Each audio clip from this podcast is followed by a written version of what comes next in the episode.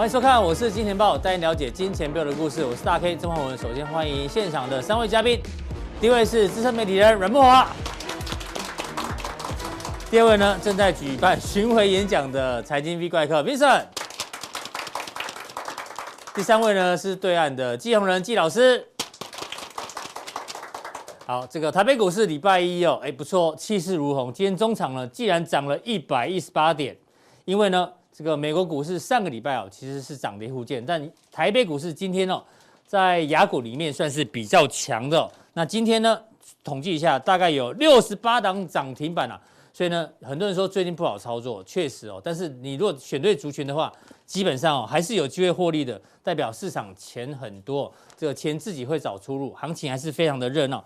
不过呢，这个周末发生了很多事情，其中一张最有趣的照片。要跟木华哥来讨论一下，就是这个照片，拜登总统不是跌一次跤，也不是跌两次跤，总共跌了三次跤，连摔三次，这，连摔三次很辛苦哦。那我们知道这个照片呢，我们今天花尽了心思来帮他下个注解，我们叫做拜倒辕门年登花甲，什么意思呢？因为拜登年纪已经七十几岁，七十八岁左右，快八十了，对对对对，所以年纪大，然后拜倒在哪里？在登机门底下。意思就是说，这拜登的健康哦，我们很很很很关心，很留意。我记得我们之前在演讲会的时候有提醒大家说，美国有一个星座专家说，今年哦，搞不好美国或美股最大的黑天鹅是拜登的健康哦。所以我们现在很紧张哦。拜登上次是忘词嘛，忘记国防部长叫什么名字，这次这个又跌倒，所以大家要特别小心哦。但我们希望他的健康一定一定要好好好好的顾好，对。像木华哥一样，木华哥都一直有在健身，对不对？不，因为基本上他已经年近八旬了哈。对。那大家都知道这个登机门啊，很陡，它这个呃等于说这个呃阶梯是很陡的，啊。因为我们都知道，其实走空桥是比较安全的。是。啊，那所以我建议美国政府应该给拜登接个空桥。是。幸好他是在上楼梯哦，不是在下下楼梯就不得了。下楼对啊，对，美国那种下楼梯好像也是这么这个登机门是这么陡，对不对？对，一样的，一样的。对，要特别小心。其实真的应该给他一个空桥，我觉得会比较安全，因为毕竟将近八十岁。嗯，那当然我们不希望拜登的健康成为今年最大的风险啊。不过有一个风险，有悄然而生哦，莫华哥，就是这个礼拜的第二这个周末的大事。对，中美之间这一次的在阿拉斯加开会，我说真的，这个我看得瞠目结舌。我们先讲谁呢？先讲政治政治局委员杨洁篪讲的，中国人不吃这一套，美国没有资格居高临下同 中国这样讲话。对对，然后王毅呢，这个外交部长也讲了，美国你这个老毛病要改一改。我觉得很有趣的是这个谁？后来大陆外交部发言人赵立坚，他这句话非常有非常有含义啊。他说阿拉斯加是美国最靠北的一个州，哟，听起来好像讲台语，对不对？对。对，有这个意涵，对不对？我感觉到美国的待客之道，所以这个其实讲的蛮硬的。那当然，拜登是说他对于布林肯的这个谈话，他感到十分骄傲。那接下来的莫哥你怎么观察？因为这一次呢，中国大陆讲的非常的清楚，但是美国这一次好像还没有表达非常多的一个立场。对，所以原本大家想说中美这一次会谈哦，应该让中美之间在川普下台之后呢，应该气氛会灯光好。呃什么气氛佳，就反过来反而更严重啊？怎么会变成这样子？嗯、好，我觉得这次可以讲说，真的就是剑拔弩张，扯破脸了。嗯，过去还大家在外交辞令上面还多少就是说，呃，隐晦一点哈。但有记者在，大家总要顾一下面子，对。这次是直接剑拔弩张了，嗯、尤其是啊，这个布林肯他们两人讲话完之后啊，嗯、其实他们是叫记者离开的，是啊，尤其是叫中方记者离开，美国的记者留下结果呢，呃，被杨洁篪他们呢、啊。给把中方记者又拉回来，说啊，那你怕什么呢？你为什么不让中方记者留下来听呢？哦，因为你说，呃，既然大家都要坦开来讲了嘛，我们也要把我们的立场讲清楚，所以他们就轮番炮似的哈，针对美方的一开始的这些呃两人的说法呢，产生了一些很激烈的交锋了。嗯，好，那我觉得这一次美中两个。大国啊，可以讲说是完全摊牌了。那有可能会变成今年这个资本市场最大的风险。我们我们现在不要那么悲观的去看它哦，因为为什么？因为毕竟核大国不动武，这是全世界的潜规则。对啊，即使你看到美俄之间在冷战的时候这么剧烈的一个交锋哦，甚至这个古巴的危机，啊，到最后也没有动哦，所以核大国之间不动武，这是世界潜规则。对，所以我觉得基本上美美中要动武的可能性非常低啦。嗯，只不过就是说后面会不会有一连串的经济？跟这个更多的纠纷出来，这个我们就要比较担心一点。等于说，现在因为中国大陆立场已经很表明了嘛，对不对？对，你不可以这样欺负中国人。对，那美国现在还没有很明确的表态，对不对？美国基本上他一开始就两轮说法，他就把台湾、新疆、香港，对对，这个中国大陆等于说他最敏感的部分直接搬上台面了嘛。是，那这个就是为什么会刺激到。呃，杨洁篪跟王毅他们有这么激烈的这个反弹是主要原因，再加上其实在这次阿拉斯加会谈之前啊，嗯，美国就已经是绕了亚洲一篇了啊，包括四呃四四方会谈，再加上二加二会谈，嗯，哦，就是说其实已经把把这个整个所谓的台面上面气氛都搞坏了嘛，是，哦，再加上一开始就 直接把这三个敏感的地区啊，嗯，呃，的都点名出来，全部点名出来了，那当然就触怒了中方。那中，因为中国现在实力也不可小觑了啦，所以我觉得就是说，中方也不会给你在说，基本上你你你就挑着我打，我就让让你打了。所以说现在目前就是现在不是一百二十年前的辛丑年了哈。对了，所以说现在不一样了。虽然说今年又是辛丑年，对对不对？跟一百二十年前不一样。对，但是中中国已经不是吴下阿蒙了嘛，这大家都很清楚嘛。所以说已经是平并驾齐驱的一个情况之下，我觉得现在目前就怕说后面。从所谓的冷战变热战，嗯哼，哦，然后呢，从经济的这个呃对垒呢，变成是军事的对垒。不过我觉得，就核大国不动武这个潜规则，到现在全世界没有打破过，所以我觉得就是说，真正要发生战争的可能性很低啦。只不过就是说，台湾正好夹在美中两强之间，嗯，哦，两大相夹难为小嘛，嗯，哦，就变成台湾的风险就提高了，这是我们得注意的。好，那最后补充一下，观察指标是什么？就是如果这个风险。你看到什么表示这个风中美之间的风险提高？好，那美国基本上我认为新疆、香港它只能口水了。对，好，因为新疆、香港是中国实际管辖权的地方，它能着力的地方不多。嗯，所以说如果说美中的风险要进一步升高到我刚刚讲的。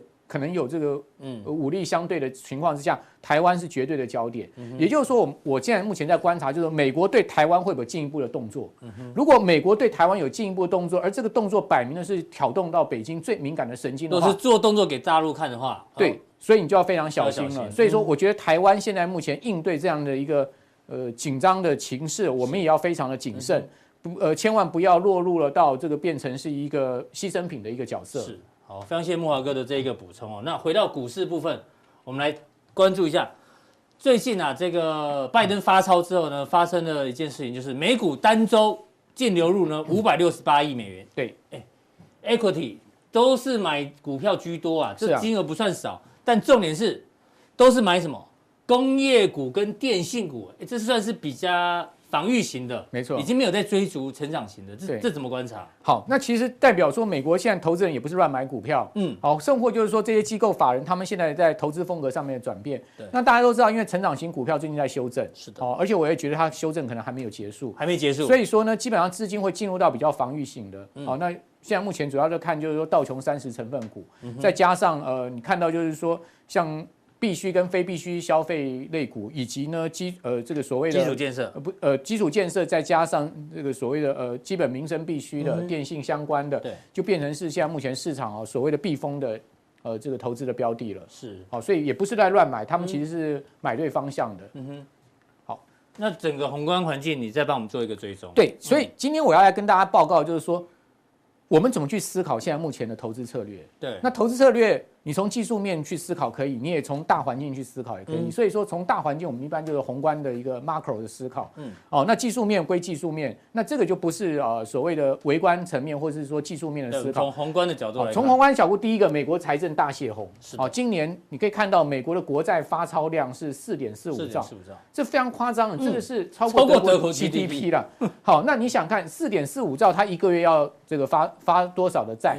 对，你除以除以除以十二，好，等于说一个月千多亿啊，不止啊，四点四五兆美金呢，这是四千亿啊，四千亿，将近四千亿的一个月发债的量。对，那美国美国联准会一个月买多少债？八百亿嘛，那四百亿另外是 MBS 嘛，所以说它绝对不是联准会一个嗯人可以去支撑住这么大的一个发债量。那怎么办？它需要全世界各国政府共同来买这个债。对，所以说呢，我认为美元就会转强。为什么？因为你想看，如果说美债。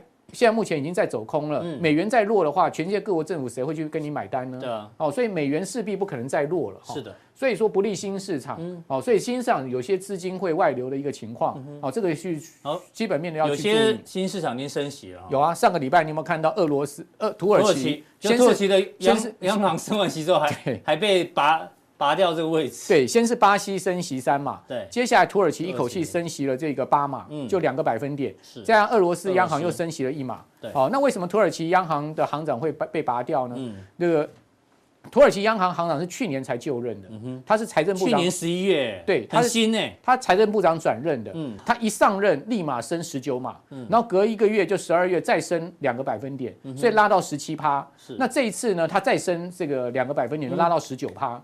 哦，所以埃尔段就受不了了，嗯，哦，所以就在这次就把他 fire 掉了。是，哦，那基本上我觉得土耳其人民的苦日子是没有过完呐，哦，基本上因为它的通货膨胀率是十六趴，刚开始，通货膨胀率十六趴，利率十九趴，所以实质报酬率也只有三趴而已，哦，所以基基本上那是中看不中用，哦，所以说呢，部分新兴市场现在已经在应战，哦，升息应战，你看台币上个礼拜也贬了一趴，哦，那。国债值率可能持续向上，这是一个负面因子，它可能会影响股市稳定。嗯，但是超量的财政泄洪，它可以支撑股市，所以它是一个正面因子。嗯，所以正反因素相抵呢，会产生一个低报酬高波动的特性。这太难了吧？对，低报酬波就波动很大，但是报酬率很低。啊，大家有没有觉得今年股票不好做？不好做嘛？对对对。那你期货各种商品也不好做，也不好做。那你又觉得今年的这个波动很大，但是赚不到钱？嗯，好，就是低波动高，就你想讲。六十张股票买涨停八档涨停，但是你真的买到几档呢？好像都没有哎，对啊，真尴尬。好，这个满天星星啊，被杀波半掉，哎，被被杀波半掉，就变成是这样的一个状况。所以波动低报酬，我要提醒大家，那你今年要怎么赚钱？你要趁波动性来的时候高出低进。哦哦，所以你今年正好是要反向操作，不能像去年这样傻爆。是傻爆，去年一直报，去年可以爆，只要爆就一定赚。对，那另外呢，选股很重要，我们要找一些。基期低的股票，这等一下我再跟大家讲说一些我的这个比较喜欢的是什么？是。好，比如说我们刚刚讲债券市场跌很惨，嗯，大家看到 iShare 二十年期美国国债这档 ETF，这个是这个这个规模有一百五十亿美金哦，相当大的一个 ETF，哦，跌翻了，代号 TLT，嗯，它去年八月是一百七十二块美金，对，跌到现在多少？一百三十三，这跌在跌幅是几趴？已经超过两成了。对，ETF 这个债券可以跌幅超过两成，所以你想看。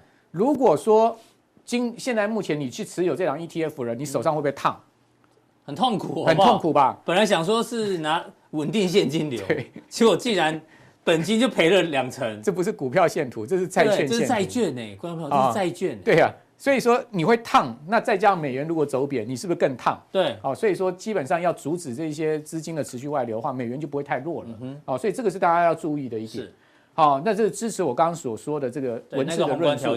好，那另外你看到巴克莱美国国那个财政部呃美国国债的 Total Return Index，对，这一波跌幅是二十二趴，它已经是进入到过去几次下跌最大幅度，而且就二十趴，我们都讲技术面上，技术面的熊市有转熊，所以说为什么讲说债市四十年的空头会不会来，是这样的一个情况。所以为什么我们认为国债值率还会在持续上升？因为第一个卖压。会不止。第二个呢，发债量又那么大，嗯，哦，那美元要瞬间大幅转强，可能性很低，嗯哼，所以说呢，在这样状况之下，恐怕卖的人会比想要买的人多了，是，哦，这个就变成是现在目前的，嗯哼，呃，市场不稳定的因子，所以你可以看到不稳定的因子，为什么道琼在上周出现了高档反转？所以我个人比较担心，就是说，如果道琼持续反转下去，那就要小心了。对啊，原本是今年以来今年以来最强的指数啊。对，好，那道琼是撑住，对不对？撑、嗯、住美国盘。如果道琼同样的跟科纳斯达克指数三个大盘都往下掉的话，那你就要注意，这个盘有可能会陷入到一个比较紧张的状况。所以道琼是代表这个船产的跌，那纳斯达克应该要接棒，如果没接棒，那事情就问题是你有看到现在有有没有可能有一个大西坡呢？哎、哦，就是说这标题很吓人嘞。大西坡打问号，问号，我没有，我没有，我没有，有没有这可能性？我我我没有先，我没有先说死，对对对，我只是说我们现在在观察，如果它大西坡的话，那基本上这个地方就不是低点嘛，嗯哼，对不对？这是绝对的嘛。好，那会不会是大西坡？你就要看，因为它上个礼拜五的量非常的大，对，这么大的一个量，到底是一个买入量还是卖出量呢？上礼拜也刚好是结算了，四五日结算，四五日结算，对，那你就要看说。纳指这个礼拜能不能马上迅速回稳，站回季线，站回月线？对，如果它能迅速回稳，站回月季线的话，那就暂时就是说危机，我们先把它视为区间。区间好，嗯、那因为现在目前的呃周线在扣底，马上要扣底持续上高，也就是说，如果它是往下压的话，月周线可能月季线可能会变盖头反压了，变成死亡交叉了。好、嗯，那季线也会下弯，那这就相对要小心，真正大西坡有可能来。纳斯达克不能再跌了，再跌了，这压力会越来越大。那如果纳斯达克是一个大西坡，那台股基本上你就相对要再谨慎一点。哦，所以说不要看今天拉上去，你就觉得说啊一切万事 OK 了，稍微要谨慎一点。那至于说我们的资金可以避险到哪里去呢？我觉得传产，对啊，你刚前面讲说高波动低报酬，对，然后你去找一些必须消费、非必须消费的相关股票，啊，所以食品就是我现在个人比较喜欢的相对稳健啊。对我我比较喜欢的一个相对类股哈，就是食品食品相关。另外航运也是我现在比较喜欢的一个相对，至少它因为你看它一个偏多的态势比较明显。那再加上最近这个不管是散装跟呃货柜的这个航。行价哈运价都是明显的这个维持在高档，甚至你看波罗的海指数已经从去年三月已经涨一倍了，哦，还有再继续上升的一个条件，所以说在散装的部分可能会继货柜之后又变成市场注目的焦点，还有就是生技指，你可以看到它其实不受到大盘影响，对它其实从季线下面穿过来，它已经变成是一个多方走势，所以这三类股我觉得现在变资金的资金的一个避风港了。好，OK，那。待会加强力的时候，木华哥要持续跟大家讲，现在是低报酬高波动、很难操作的时代。没错。那你要特别强调，通融预期呢，对于包括成长型、农粮还是航运跟原物料呢，有哪一些是正面影响，哪些是负面影响？请锁定我们的加强錠。好，我们刚跟阮哥呢聊的是美国的外部环境跟中美之间的关系了。那接下来呢，我们要请到第二个来宾是 V 怪客。V 怪客呢，长期关注了很多的经济数据，中美都有都有关注啊。但我们今天先放到。美国的内部环境目前是如是如何哦？因为拜登的一点九兆的这一个纾困过了之后呢，大家知道在美国发生什么事情吗？除了去买股票、买比特币之外呢，更多的人选择搭飞机出去玩。像这个上周美国饭店入住率啊高达百分之五十二，是创下去年疫情以来最高水准。哎呦，大家都受不了，都出来剃头啊。然后这有个指标叫彭博的 REITs 旅馆指数。已经回到哪里？回到了疫情之前哦。哎呦，这算是国呃美国的国内旅游这个非常的热。迪士尼都要准备开园了啊。对，让部分的人可以进去。嗯呃，所以这个合理啦。只是只是我我我没有我没有料到是这么快啊，因为我想说，然后应该是慢慢来，慢慢来，结果大家等不及了。这个也很夸张哦，在美国境内机场的通过安检的乘客人数啊，创下一年来新高。每天有超过一百万人在进出这个机场的安检，你就知道大家搭飞机，站就是为应该旅游居多啦。我相信。哎，这个跟亚跟跟我们亚洲国家好像都不太一样。不太一样，对啊。日本、韩国、台，我们也没有这样子啊。这个照片是最新的吗？哦，还好不是，因为我想说怎么大家都没戴口罩哦，没有，这个是我们示意图，好不好？示意图，对对对。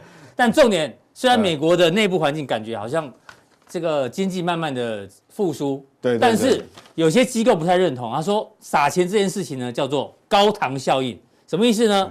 就是高糖效应叫做一旦停止甜食供应呢，就会感到痛苦，焦呃这个烦躁不安。这个现象跟毒品上瘾的反应非常类似。现在就是说，虽然这个一点四兆一个人一千四百块的这个支票 OK，但是未来按照这个高糖效应的话，你要继续给哦，你不给的话，到时候这些人民会感觉非常的痛苦。烦躁不安哦，表示市场波动会变更大。那对，怎么观察？他没有讲错啦，因为美国的文化背景很奇怪哦。嗯哼，他总是会有一一小群人，他宁愿去领救济金，对，但是他就他有工作，而且那个是经过他们的职，他们有职业介绍的那个那个官方的那个机构那个机构嘛，还还帮他做教育训练。嗯。他他就是不去参与啊，所以对，那跟这个我们东方的文化背景就对，就吃苦耐劳，好不好？哎，对对，这个也不能讲他没有没有道理，是让他讲，因为我们等一下看数字就知道，因为数字会说话哈。但现在来讲哦，其实这个焦点一直没有退，就市场一直认为说这个通膨压力很大，会不会有事情？对，其实哈，我认为说我们还是要看它的这个就业的状况。再提醒大家一下，对，嗯，因为现在状况是怎样哈？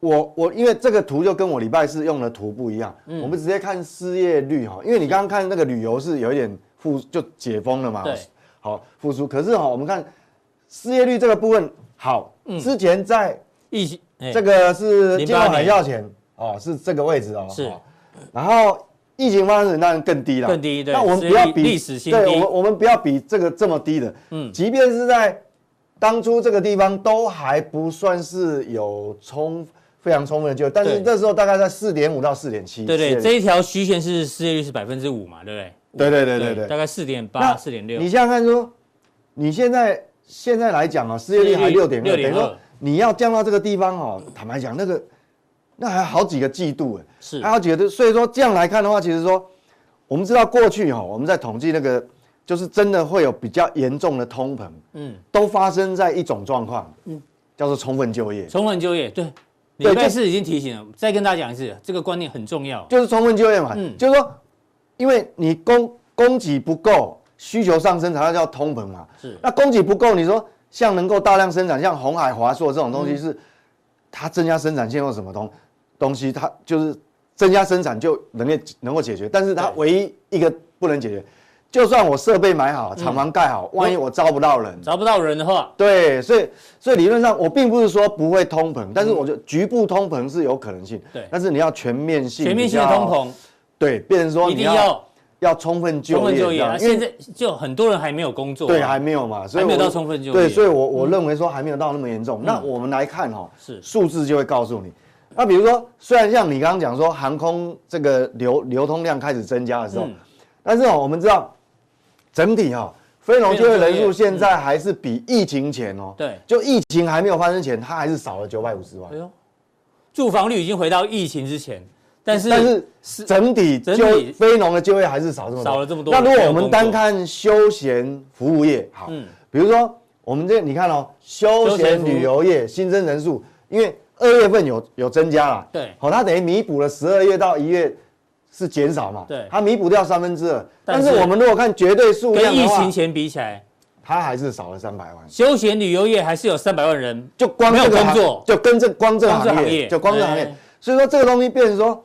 所以为什么 FED 是让他现在把所有的重点百分之九十，他还是 focus 在在就业，就业而不是通膨，是就业。而且他，你你你去想一个问题哦，我我们要想一个问题，就你一般呃一般我们这些在分析这个总经数据的人，是你掌握的资料比较多，还是 FED 手上掌握的资料比较多？当然是他们比较多了，一定他比较多嘛。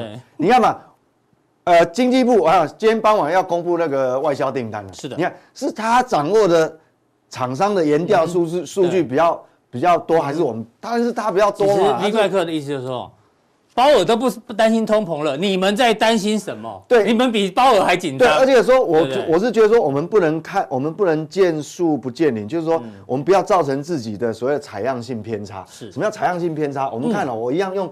上礼拜四用的数字，好，你看这一次他的会议开完，他不是说哦，PEC 动能才调很多哦，对，一点八调到二点四，对，从上次的预估一点八调到二点四，但是你不能一直把你的聚焦点就一直 focus 在那，你要这样看，延上来看，对，那但如果说真的通膨有压力，那理论上哦，会越来越高才对，会越来越高，但是你看他为什么把二零二二，他只从一点九调到二点零，嗯，好，所以说代表说这个二点四。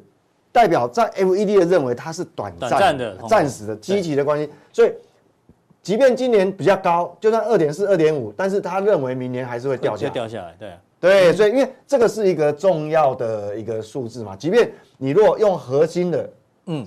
啊 PC 也也一样啊，明年也是掉下来，对，一样掉下来，所以我认为说并没有那么严重，其实唯一比较变动比较大家会会心里有点毛毛的是说。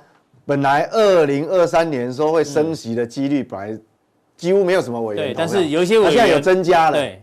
但是你要知道哦，那是二零二三年呢，嗯，两年后的事情啊。现在 二零，我们现在是二零二一上半年还没过来哈，对。所以我觉得说，你看它少了三百三百万，所以我我是认为说这个地方哦，呃，先不要太过于预设立场。我并不是说比较严重的通膨不会发生，嗯哼。那有一种可能就是油价。因为飙升，飙升，好，跑到八十几，嗯，那可能有地缘政治冲突啊，所以目前我们不能说哦，搞呃一定会这样。那我们现在只有局部的通膨。对，那我们如果细部分解，因为我们都讲这种都要有证据嘛，我们也不是说纯粹自己。看以前的例子，我们看以前例子哈，在二零一三年的时候，那时候 Q E 准备要退场，嗯，而且 F E D 还预还提前半年前就预告你了，我半年后要退场哦，一直对对对对打预防针，对，一直打预防。好，那你看他二零一三年他一 Q E 要退场的前夕，嗯，结果那时候美国的十年期公债，这是真实的事实哦，哈，这是历史资料，开始飙喽，大幅飙升一百二十五，哎，跟最近两个月有没有有没有很像？有没有很像？对，哈，结果呢，升到。百分之三，对，结但是美股全年，哎呦，就涨，股市涨了三十趴，哎，所以我觉得说我们不能采样偏差，因为你你听很多分析人员讲说，哦，他只考你，哦，调升很高，二零二一年调升很高，那你为什么不不继续看二零二二、二零二三？对，对，所以我觉得好，那二零二，你看哦，这个整个横轴是整个是二零一三年，好，你看你哦，二零一三年二月、三月、四月，好到十二月，你看中间有一段就。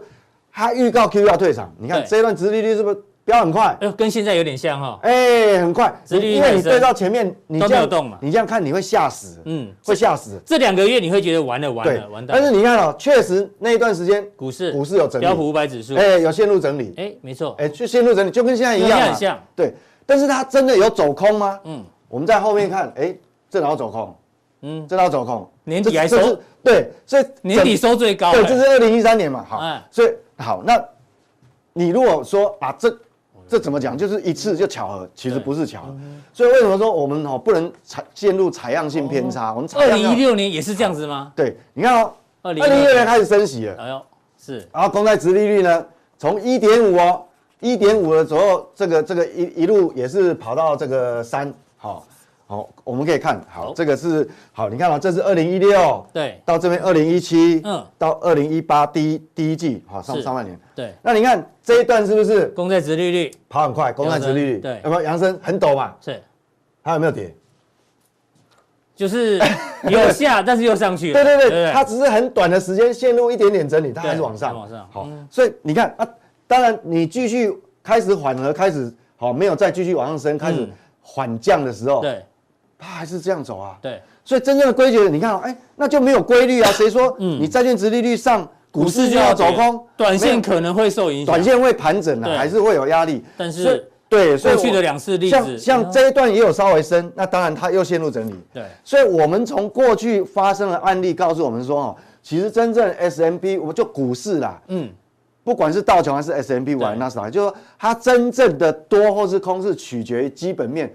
嗯，公它企业盈余的成长，企业的盈余获利成长，对，获利成长，所以基本上跟这个不见得有直接的关联性。当然太多的媒体都这样讲，对，因为殖利率上升，所以股市要跌；因为殖利率上升，股市要跌。那你一直被灌输，所以那那如果这样的话，那你看这这这两个例子，那你要怎么你你就没得解释了。对对。所以我觉得还是我们还是要回归基本面，就是说。我们不要过度于其只采一个局部的采样，那会陷入所谓幸存者偏差了哈。这么多的原因，你只看直利率，然后直利率你只看现在这一段，呃，对，也不能看那一段，也是很怪，偏差中的偏差，对，看太窄了。所以我们回到最根本，就是说你到底会陷入走空还是走多，其实还是要看企业盈余动能变化，基本面。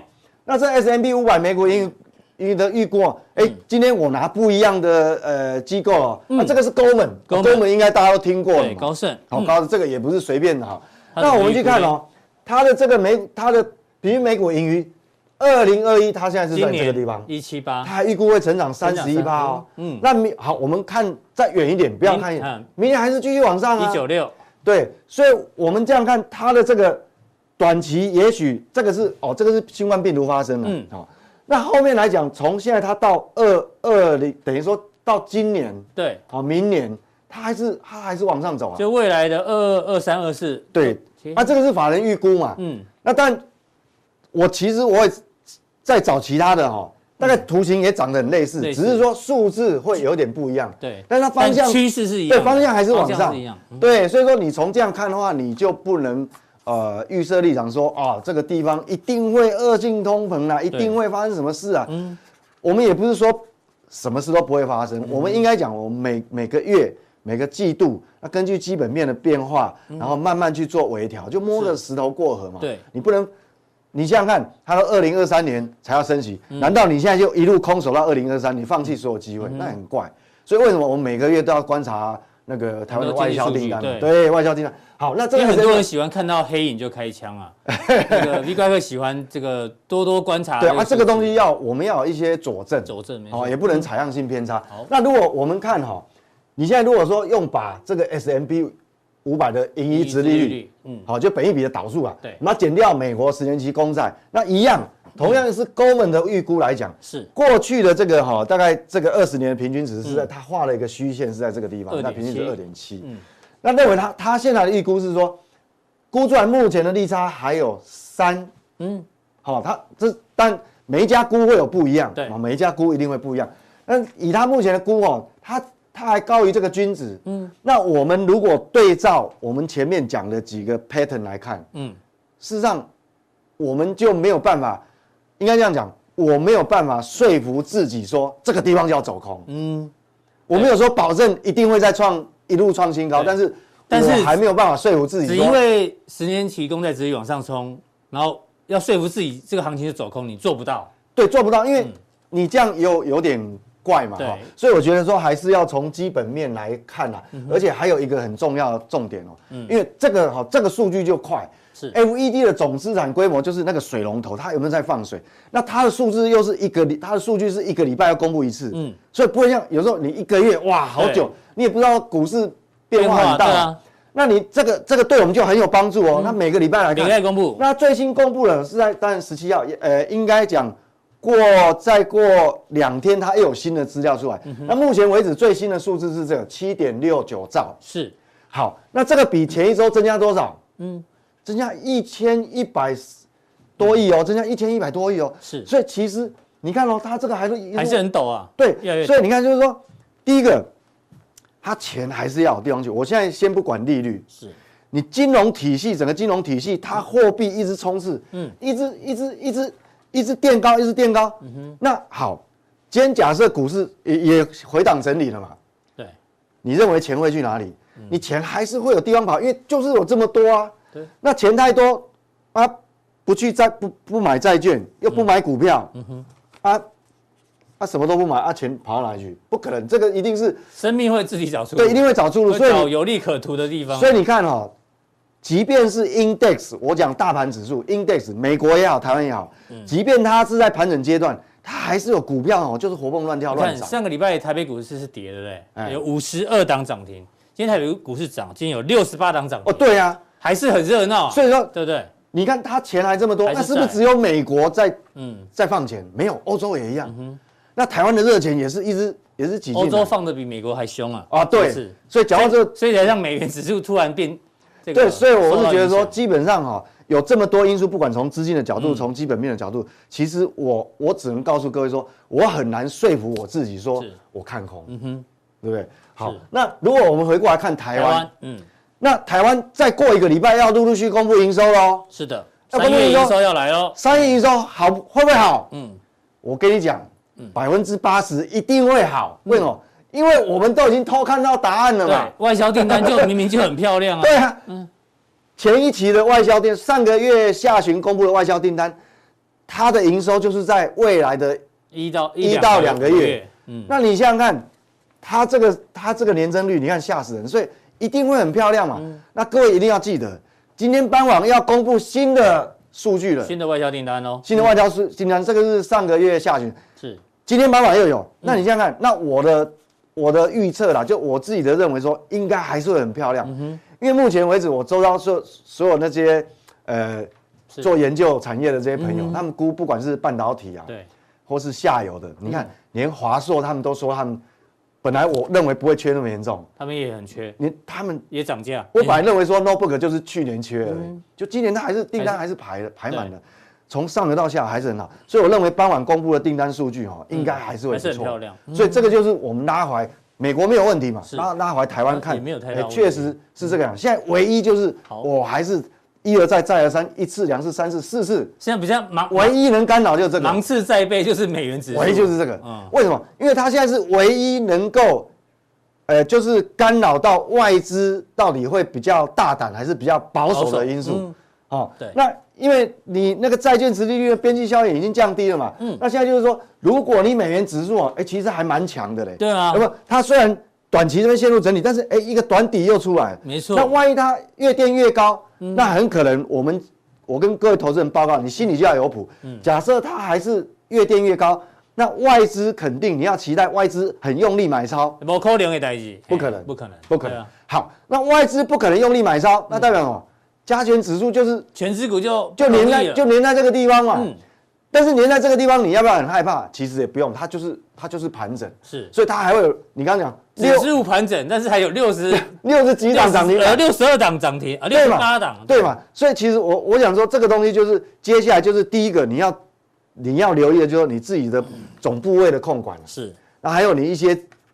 这个节奏的问题，因为我们以前都提过，因为像我呃今天跟节奏的问题，对，其实有时候你要有点耐心，因为有时候我们呃举例的一些范例哈，它它不一定，因为我们毕竟不是神，并不是说我我接我这礼拜告诉你，下个礼拜马上就哇就就变怎么样，就对，没有那么好。我举那个例子，我记得二二月十八号在跟各位讲那个航运股的时候，他躺在那边躺一个礼拜两个礼拜，对，结果今天长隆、阳明全部涨停，对啊，可是你要想你你要有耐心嘛，嗯，那那有。这个短短一个月，你看我们那时候，呃，这样我举长隆为例哈，是长隆二月十八号讲的时候举的范例，那时候是多少？我们快速看一下。好，你说二月对，大概是在这个地方哦，这个地方啊，这个就这个地方啊，就它拉下来回撤季线，然后形成一个短底的时候，好，那我我们在这个地方说，哎，我们告诉各位投资人说，它第一季的财报会非常好。是，那你看这两天新闻出来了，阳明不是说第一光一月份它 EPS 就超过两块钱，所以你看嘛。当你有一些耐心的时候，你看从这个地方，我我我们开始这个举例的这个地方呢，到现在其实哈，也是大概有十五个百分点，好，大概有这个十十五个呃十六十六个百分点左右，嗯，好，所以原则上我们讲说，你还是要有耐心。那等一下加强錠，对，那我们要讲什么？就大家都讲电动车，电动车，我告诉各位，电动车是趋势产业，很重要，我一样要讲电动车。但是跟大家讲的电动车完全又不一样，大家漏掉了板块，还有不一样的电动车，大家漏掉了板块，所以你们要留意哦，两岸都有哦，两岸都有，所以哦，这个是很重要。好，那加强力怎么定呢？再度提醒大家，因为最近还是很多的新朋友看完节目之后呢，这边有一个显示完整资讯。好，有三个传送门，对对，任选一个呢，任选一个就可以看到我们加强定更精彩的一个。对，加强定要注意哦，哦，电动车。好，非常谢谢 V 怪客今天的一个分享，他提醒大家哦，虽然殖利率往上冲呢，但是他一直提醒大家，采样偏差是很多人会犯的一个错误，让大家做参考。再来第三位来宾呢，是大家非常期待的季宏仁季老师。哎呦，今天呢要从中国人不吃这一套这个新闻呢，还有包括我们知道刚前面跟阮哥也聊到。中美的这一次的会谈呢，状况似乎不太好。但是季老师呢，在对岸如何做第一手的观察？交给季老师。风向变了吗？各位投资朋友，大家好，我是季老师啊，很开心在这边又跟我们投资朋友见面了。那这几天呃，市场上投资者最关心的就是说，在上个礼拜在阿拉斯加的一个美中的双边会谈，那感觉上是不欢而散啊。那实际上，这次双边会谈其实美中两边都是演给自己人看啊，演给自己人看哦。你看看这美国，它其实如果是真的要改善说跟中国大陆关系，那要有新的一个进展的话，其实它就不会做很多动作。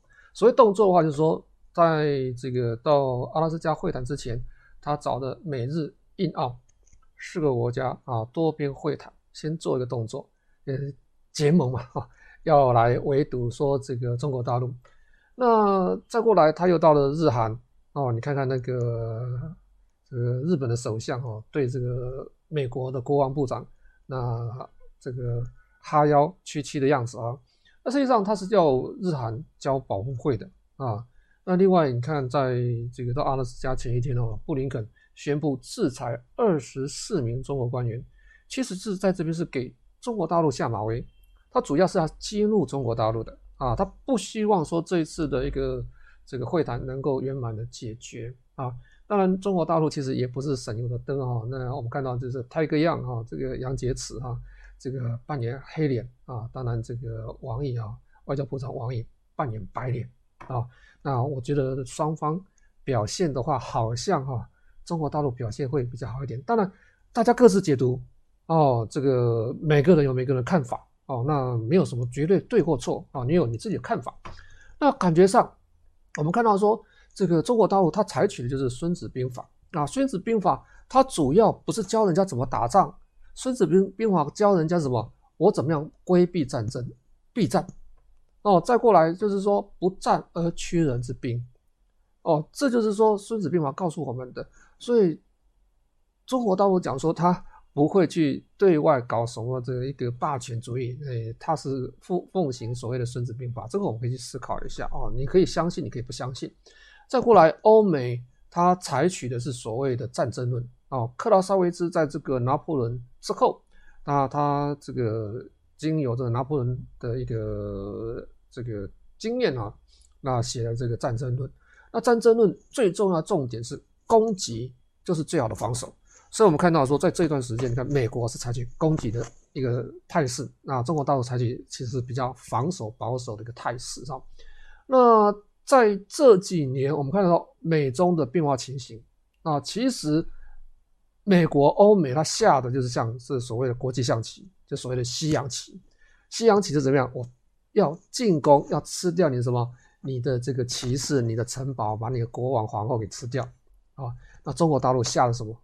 是一盘围棋，我这边让一点，另外一边我帮你吃一点，整盘的一个围棋下下来，最后我是赢家就可以了啊，所以它会有进有退啊。那在这段时间，其实我们还看到说，在上个礼拜啊，上个礼拜这个有记者问菲律宾的外长啊，对这个缅甸的事情有什么看法？那缅甸外长哦，很气愤，拍着胸脯讲：“我代表菲律宾，我是菲律宾外长，我代表菲律宾，我讲的话我负责。”他大概批评了这个欧美的霸权啊，至少讲了五六分钟以上。我们看说这个缅甸的这个事情啊，这个政变啊，如果是政变的话啊，那发展过来一个多月的这些国家几乎都没有出来讲话。后面再讲话了，这就是美国为主，啊，或是有自身利益的一些国家，为什么会这样情形？这我们要去思考。现在这个 RCEP 啊，东协加五十五个国家签订了自由贸易协定，今年底会生效。在这个情况之下，美国在后面不会煽风点火吗？所以在这边，其实我们看到东协这些国家其实都很克制啊，这是我们要去思考的问题。再过来前一段时间哦，这个这个中国大陆喊的所谓的内循环跟外循环的问题。内循环、外循环，如果关起门来自己做就好了，为什么我要大肆的去讲什么这个内循环、外循环？主要也是喊给美国人听的。他告诉你说，我关起门来，我可以自给自足，但是你美国可以自给自足吗？在好几十年前，三四十年前，美国其实是一个制造业非常发达国家，但是后期他把他的制造业都外移到这个亚洲来，跑到其他新兴市场来，造成他的一个市场只剩下高端的一个所谓的设计跟高端制造业跟服务业，其他中低端的都移到亚洲来。啊，这是我们要去思考的问题，所以它面临到很大的困境。实际上，我们讲过，说这风向已经改变了。哦，西风东进，未来就是美国、欧盟跟亚洲三足鼎立，亚洲未来要起来了。但是亚洲起来最不乐见的就是美国。啊，这是我们要去思考的问题。那谈到这里的时候，我们来看一下，在这一段时间，美国的股市其实涨幅是蛮多的。那美国股市为什么能够上涨？最重要是资金，美国资金来来源哪里来的？当然是印钞票嘛。印钞票之后，美国每个居民可支配所得，它的结构做了很大的改变。你再从四月份开始发钱嘛，每个家庭都有补助，除了失业补助之外，还有所谓的其他补助。你经营的收益几乎是没赚钱的。资本收益其实是没有多大的收益，最主要收入结构来源是什么？政府发钱，政府发钱啊，大量资金，这些资金涌到哪里去？当然就涌到股市嘛。说明它股市在这段时间其实涨幅其实那么的凶。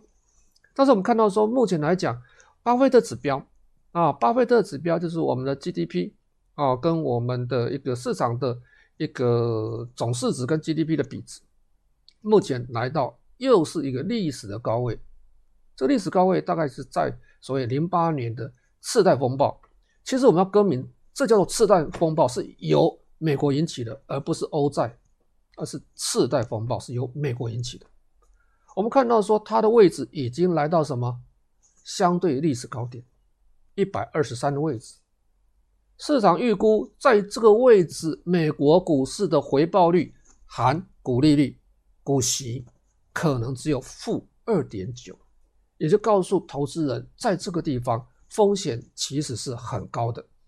实际上，我们讲说，美国长期以来，它其实是曾经是制造业的大国，是很勤奋的国家。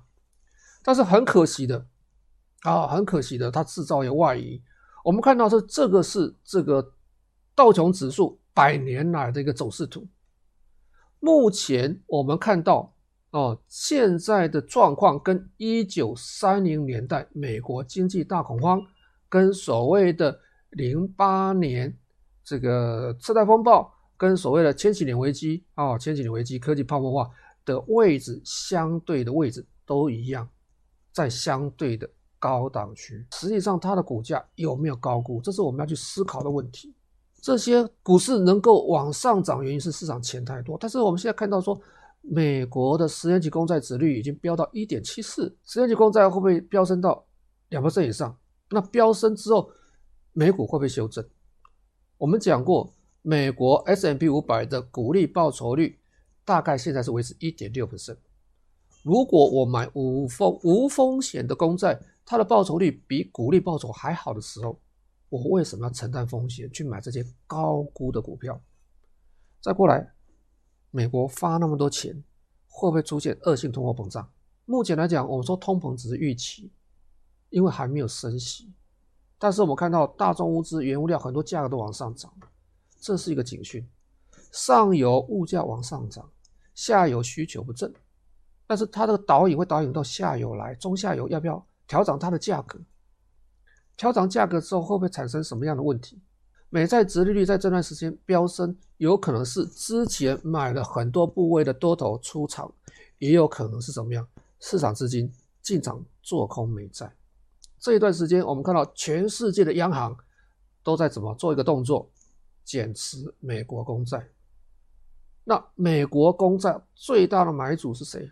美国自己啊，FED 跟跟财政部，一个发债，一个买债。所以市场上的风险其实越积越多，只是什么时候引爆啊？这是我们要思考的问题。好，我们来看那个纳斯达克，纳斯达克是这段时间我们算是比较强势的股票啊。当然你说，哎，这段时间你说，哎，这个道琼比较强啊，没错，道琼比较强。我们看纳斯达克最强的股票还是在纳斯达克的 FAANG 股票跟双 M 啊，Microsoft 这些股票上面。这些股票大概已经三五个月在历史高档，在这边震荡，会不会再涨？我不知道。但是我们看这个这个纳斯达克这个日线图，感觉上哈、哦、有点头部现象。你积极的投资人，我把这个颈线位置再往上画一点点，前面那个低点我当做假跌破，在这边摇摇欲坠，哦，摇摇欲坠，这个就是你要观察的一个现象。我们用另外一个图表来观察，同样的是纳斯达克。我们画了一个上升趋势线，啊，上升趋势线，目前的位置啊，大概在上升趋势线的这个支撑压力之间，啊，本来支撑点跌破变压力，压力如果我这边没有办法站上去，那就是真正的压力。我们在去年的时候曾经跟我们的投资朋友介绍一个一个所谓的一二三法则，我们来看一二三法则怎么运用，很简单。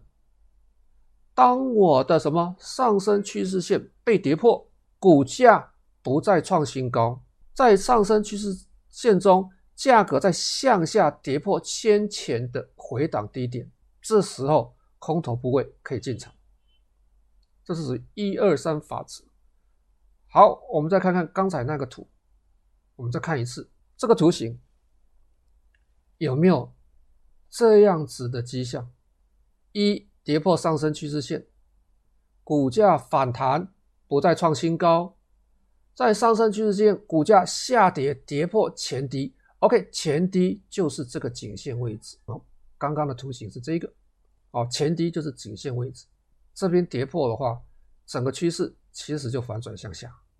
啊，这就是我们要去思考的一个蛮重要的问题。那我们这边重新调整以后，哦，我们把这上升趋势线做了一个调整，啊，做了一个调整，调整成这么样子。最高收盘价前面低点我连成一条线，我前面刚刚看的啊，我是沿着这条这个支撑点往上画的。那我现在调整了我的这条线，不太一样啊，我上升趋势线做了。一些些的改变啊，不太一样啊，不太一样啊。好，看看这里，这边更明显，已经跌破上升趋势线。这两个图形差别就在我选择的这个支撑点的位置不太一样。那现在的图形，我是找最高收盘价前面的低点连成那个上升的趋势线。那在去年啊年底的那个位置啊，有一个小 M 头。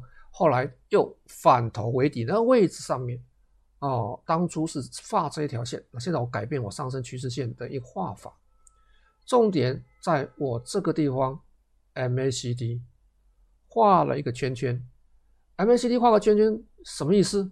如果我 MACD 在零轴以下形成死叉，这是这一波上升以来第一次在零轴以下形成死叉。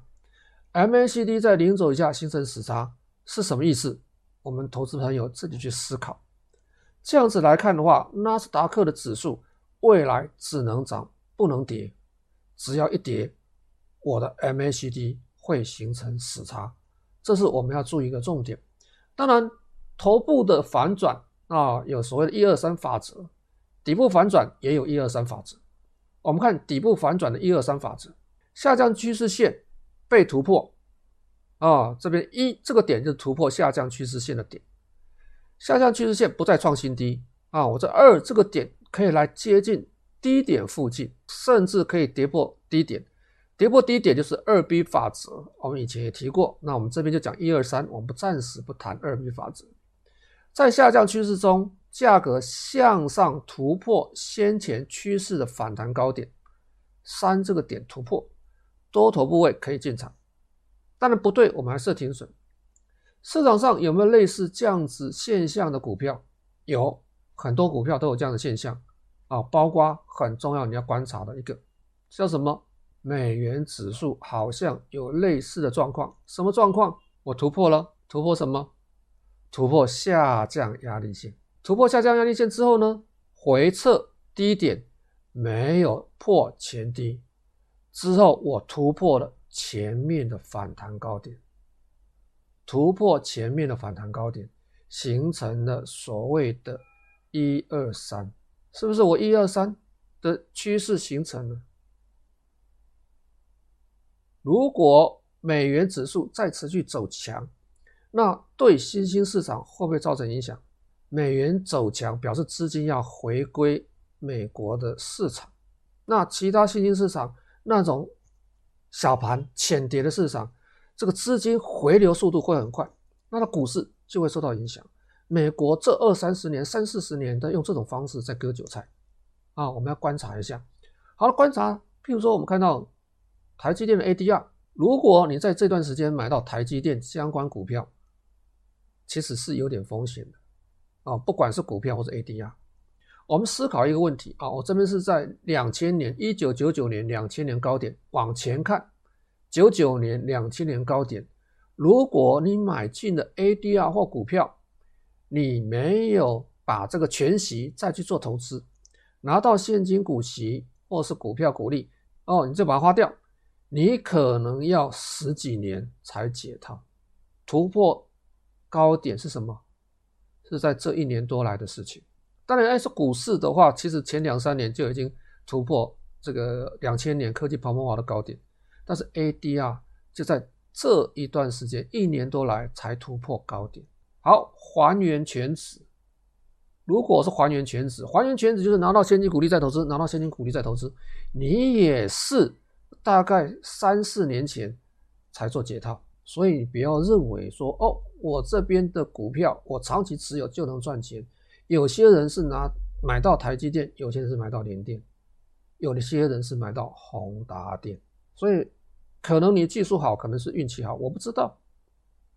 哦，如果你长期持有买在高点，我只知道买在高点风险会比较大。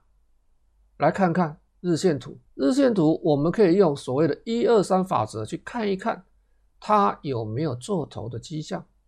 那做头之后你该怎么处理？啊，这就是我们要去思考的问题。你自己画上升趋势线，自己画颈线，看看它有没有跌破的迹象。再过来我们看沪深三百，沪深百沪深三百，这是周线底部突破之后，哎，走了一波走势啊蛮强的。现在回档修正，那回档修正主要回档的压力是集中在什么股票身上？集中在我们第一次跟我们的投资朋友见面的时候，我们就跟我们投资朋友讲，主要是在漂亮五十身上。漂亮五十的股票其实涨幅真的很大。跟现在美国的科技类股一样，所以你要避开这些股票。去年上海上证指数跟沪深三百也好，或是深圳成分股平均涨幅不到三百分但是你看上证综合指数、上证五十、沪深三百，它的报酬率都三十 percent、四十 percent 以上，主要是那些持股的问题啊，主要是那些持股的问题啊。我们再看一下。这是什么东西哦？这是 MSCI 啊，中国相关相关指数啊，成分股它的本益比。目前来看哈，MSCI 中国啊，你扣除掉金融股跟 A 股的话，它的涨幅其实还算蛮大的哈。平均来讲哈，是一倍一点一倍的标准差。如果我 MSCI 啊，MSCI China 啊，我扣除掉 A share，就是我扣除掉 A 股啊。它的价格其实是什么样？零点六倍的标准差啊！如果扣掉科技类股，啊，扣掉 ADR，扣掉 A share，其实它什么？是低于平均标准差。那低于平均标准差主要是在讲什么股票？可能是在讲港股。港股是相对 A 股、相对中概股来讲，它是低估的标的，低估的股票，所以值得我们去琢磨。当然，这段时间我们跟投资朋友讲都是防守型的一个股票。当然，这几天我们看到说这种所谓的成长型股票、攻击性股票开始做反弹，会有反弹的空间跟机会啊。但是你要做减码动作，我们要把资金移到所谓防守型股票。当然，有一些中小型的股票它是活蹦乱跳的啊，但中小型股票我们在这里不太适合介绍。休息一下，我们来看加强力，我们看看哪些股票。啊谢谢。